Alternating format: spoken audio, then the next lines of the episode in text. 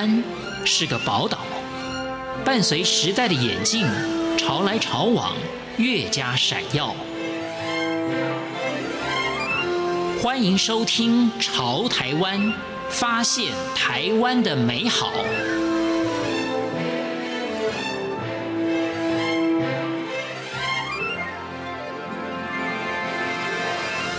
收听《潮台湾》，我是徐凡。对于喜欢推理的人来说，东野圭吾这个名字几乎是成了推理小说的代名词。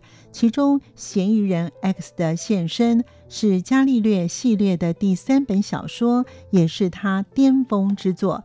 他的作品至今已经被翻成多种的语言，也获得直木奖等以及日本推理作家协会等多项的大奖。其中，他的代表作有《秘密》《白夜行》《嫌疑人 X 的现身》以及《解忧杂货店》。在今天节目当中，我们邀访到的是书富比鉴赏会创办人林胜宁，与我们分享东野圭吾的新作《起念之术》。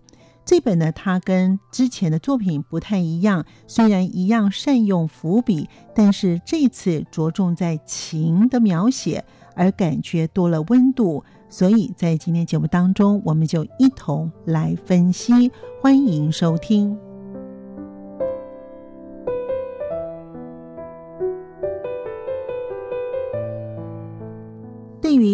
野圭吾的作品特色，书富比鉴赏会创办人林胜宁他说：“其实东野圭吾大家比较对他有印象，当然是他是写推理作品出来的。那他其实是本格派非常具有代表性的一个作家。他会红的话，基本上他写了一个作品很有名，叫做《嫌疑犯 X 的现身》。我相信很多人都有看过这个。”作品它其实颠覆了以往大家对于推理作品的一个概念，所以奠定它了算是一个推理大师的一个基础。我们看他从解忧杂货店、希望之线到现在的启念之树，你可以看到，其实东野圭吾开始慢慢的把作品以情感为主了。嗯，他在过去的作品都很强调在于亲情或爱情，这次呢，我觉得他非常纯粹的就去讲亲情的故事。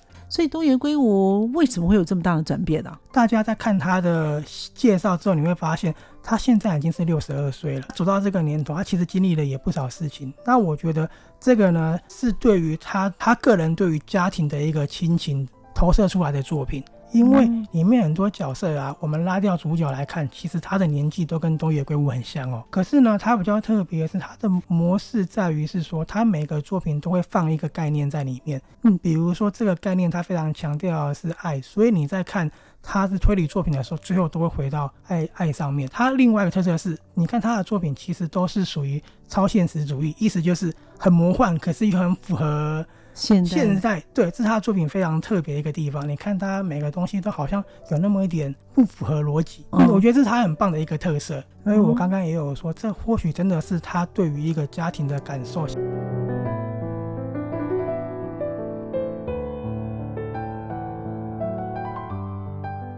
东野圭吾的新作品《祈念之树》，他将亲情贯穿了整本书。然而，它的特色是什么呢？林胜宁他说：“这本书的特色呢，它呃有一个特点，它是作于起念。起念的时候呢，我等下再跟大家讲起念是什么意思。其实我在看这本书的时候，有一个想法，我在问我自己说：如果我们有一天呢、啊，因为年纪比较大了，因为生病要辞世了，我们会不会有些话来不及说出口，然后就过世了？或者是呢，我们现在也都是为人子女嘛，我们会不会希望？”能够有一天能收到父母传达给我们的讯息，特色就是他用了一个樟树可以传达意念这个神奇的故事。我觉得他让所有朋友啊，就是在我们现在活在大大都市里面，可能亲情的感觉没有那么紧密了。他让我们回到那种。心情很紧密的那种感受。关于为什么是祈念呢？他有讲到是说，祈念其实它算是一种传承，传承就是他可以把亲人的意念传达给你，嗯，你再抓它做延续。我觉得它的特色就是家庭感非常的重，而且它的家的涵盖非常多元哦。这本书你看的话，你会发现其实它里面有所谓的贫富差距。我们的主角其实他出身比较卑微，那等下会在故事上跟大家讲。那只是说。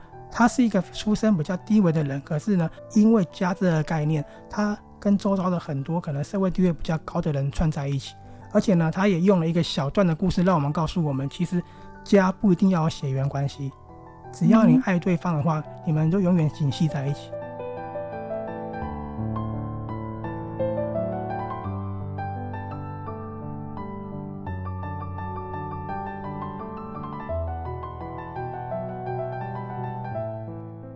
我们都希望祈念能够成真。苏富比鉴赏会创办人林胜宁他说：“我也是喜欢这样子。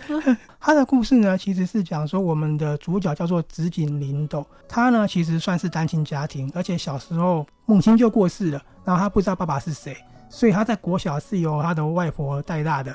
那因为是这样，所以他家庭其实不是很富裕嘛，他也只有高中毕业，没有读大学。”所以他出去工作都是做一些比较不是那么体面的工作，薪水也不高。然后故事在于是有一天呢，他被老板开除了，他心有不甘，决定说我要偷老板的东西拿去卖，结果被警察逮了正着，然后他就被送到警察局了嘛。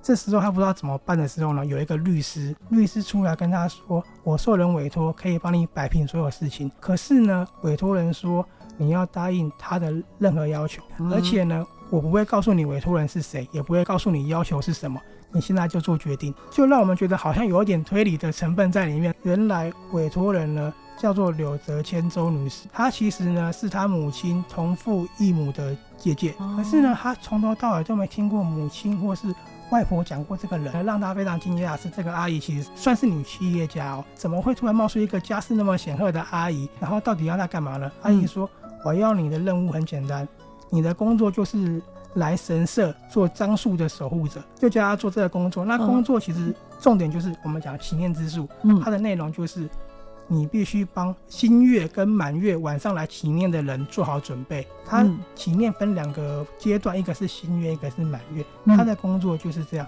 帮这些人做祈念的准备工作。他就不知道该怎么办，直到有一天呢、啊。有一个祈念者，他的女儿跑到现场，然后跟我们的主角说：“我怀疑我爸爸外遇，嗯、你要不要帮我搞清楚发生什么状况？”嗯，然后呢，就是因为这样子呢，他受念者的女儿，他们两个一步一步查询真相，就发现了樟树的神情的魔力。那故事就是让我们看到所有的事情原来是怎么一回事，非常特别。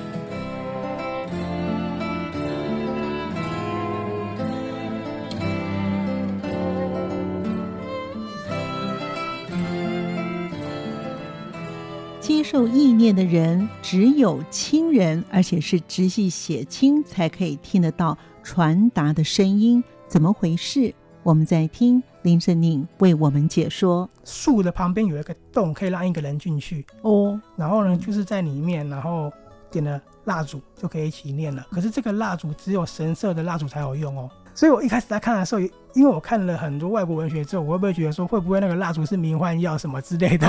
结果后来其实真的不是那么一回事，它非常纯粹的在讲关于亲情的故事。三段家庭，可是呢，它让我们的主角慢慢的从人生没有目标，成长成为一个对人生有意义的一个人。我要跟大家讲的是，这个蜡烛点了之后呢，进去里面真的就会发生很奇妙的事情。我们的佐治寿明就是优美的爸爸，他不是去接受哥哥的意念吗？他点了蜡烛之后，他听到了音乐。原来呢，佐治寿明的哥哥叫喜久夫，他小时候是个音乐神童，他很会弹钢琴，所以母亲呢就觉得把他培育成钢琴家。可是呢，因为他哥哥上大学之后发现，以前的神童再到全国的钢琴家面前根本就不是一回事，嗯，还有点自暴自弃，然后最后休学，跟家里断绝来往，然后最后就过世，来告诉他的妈妈说，其实我还是没有放弃我的梦想，而且呢，就是因为整理遗物的时候，发现哥哥写了一封信给妈妈，说我有在樟树纪念，希望你去接收我的讯息。他就代替失智的妈妈去听这个讯息，原来他的哥哥要跟妈妈说，我完成你的梦想，我做了一个曲子给你。他最后把这个曲子完成了之后啊，他妈妈其实是失智的，什么都记不得嘛。听到曲子的时候，他妈妈唯一记得的是他哥哥的名字。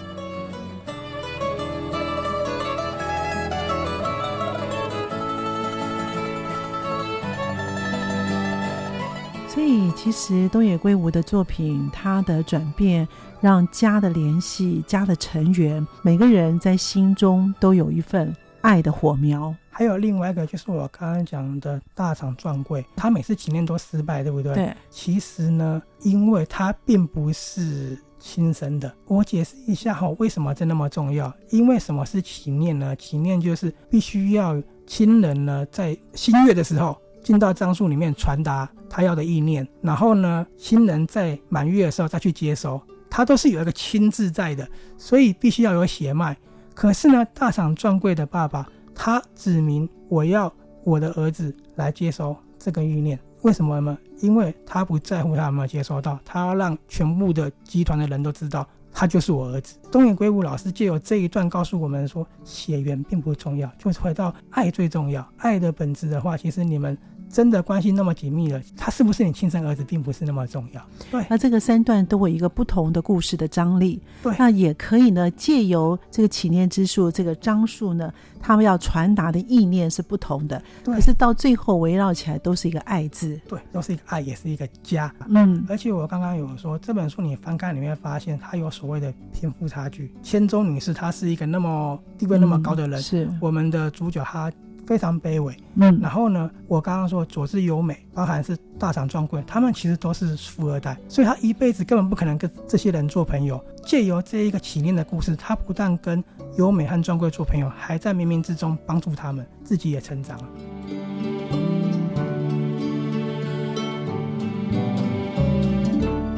对于东野圭吾的新作品《起念之术》，它的起念真正的意义在哪里呢？书富比鉴赏会创办人宁胜宁也为我们详细的说明祈念真正的意义在哪里。我们的主角没有让大家失望，他透过抽丝剥茧的去查资料，嗯，然后去观察，他终于发现祈念的真正意义，全部是靠他自己哦。不要在乎你的出身，你只要努力的去工作，你就会得到。应该有的回报。我刚刚讲过，要在新月跟满月嘛，想对人家说的话说出来，或是想法传达在里面。嗯，一定要在晚上，而且要十二点以前，嗯、大概就是八点到十二点中间这个过程。然后呢，关键点其实在于受念，就是满月去受念，因为满月的时候最强。满月进去，你就是点蜡烛，你要一直去想你这个亲人，你们才会有连接，才会有很强烈的感受。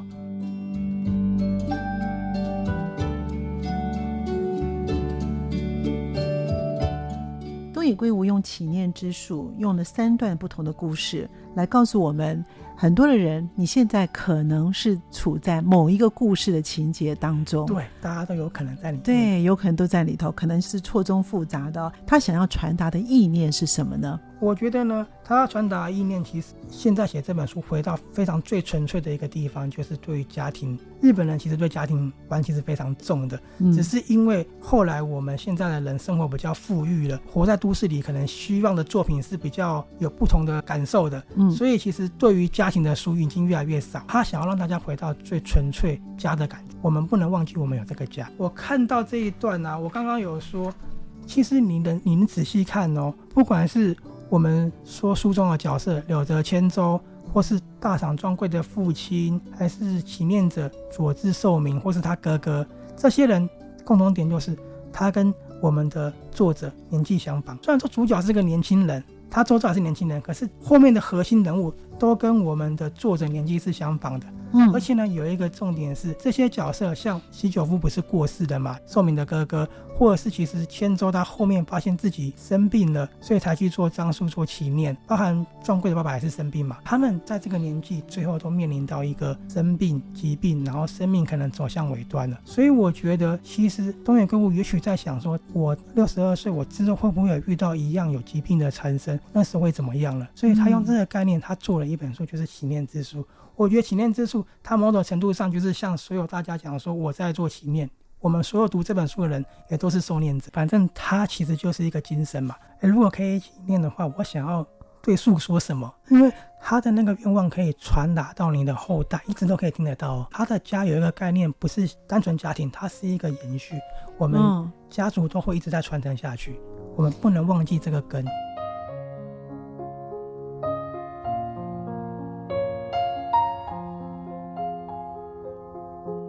感谢舒富比鉴赏会创办人林胜宁为我们解说，也谢谢听众朋友的收听，我们下次见。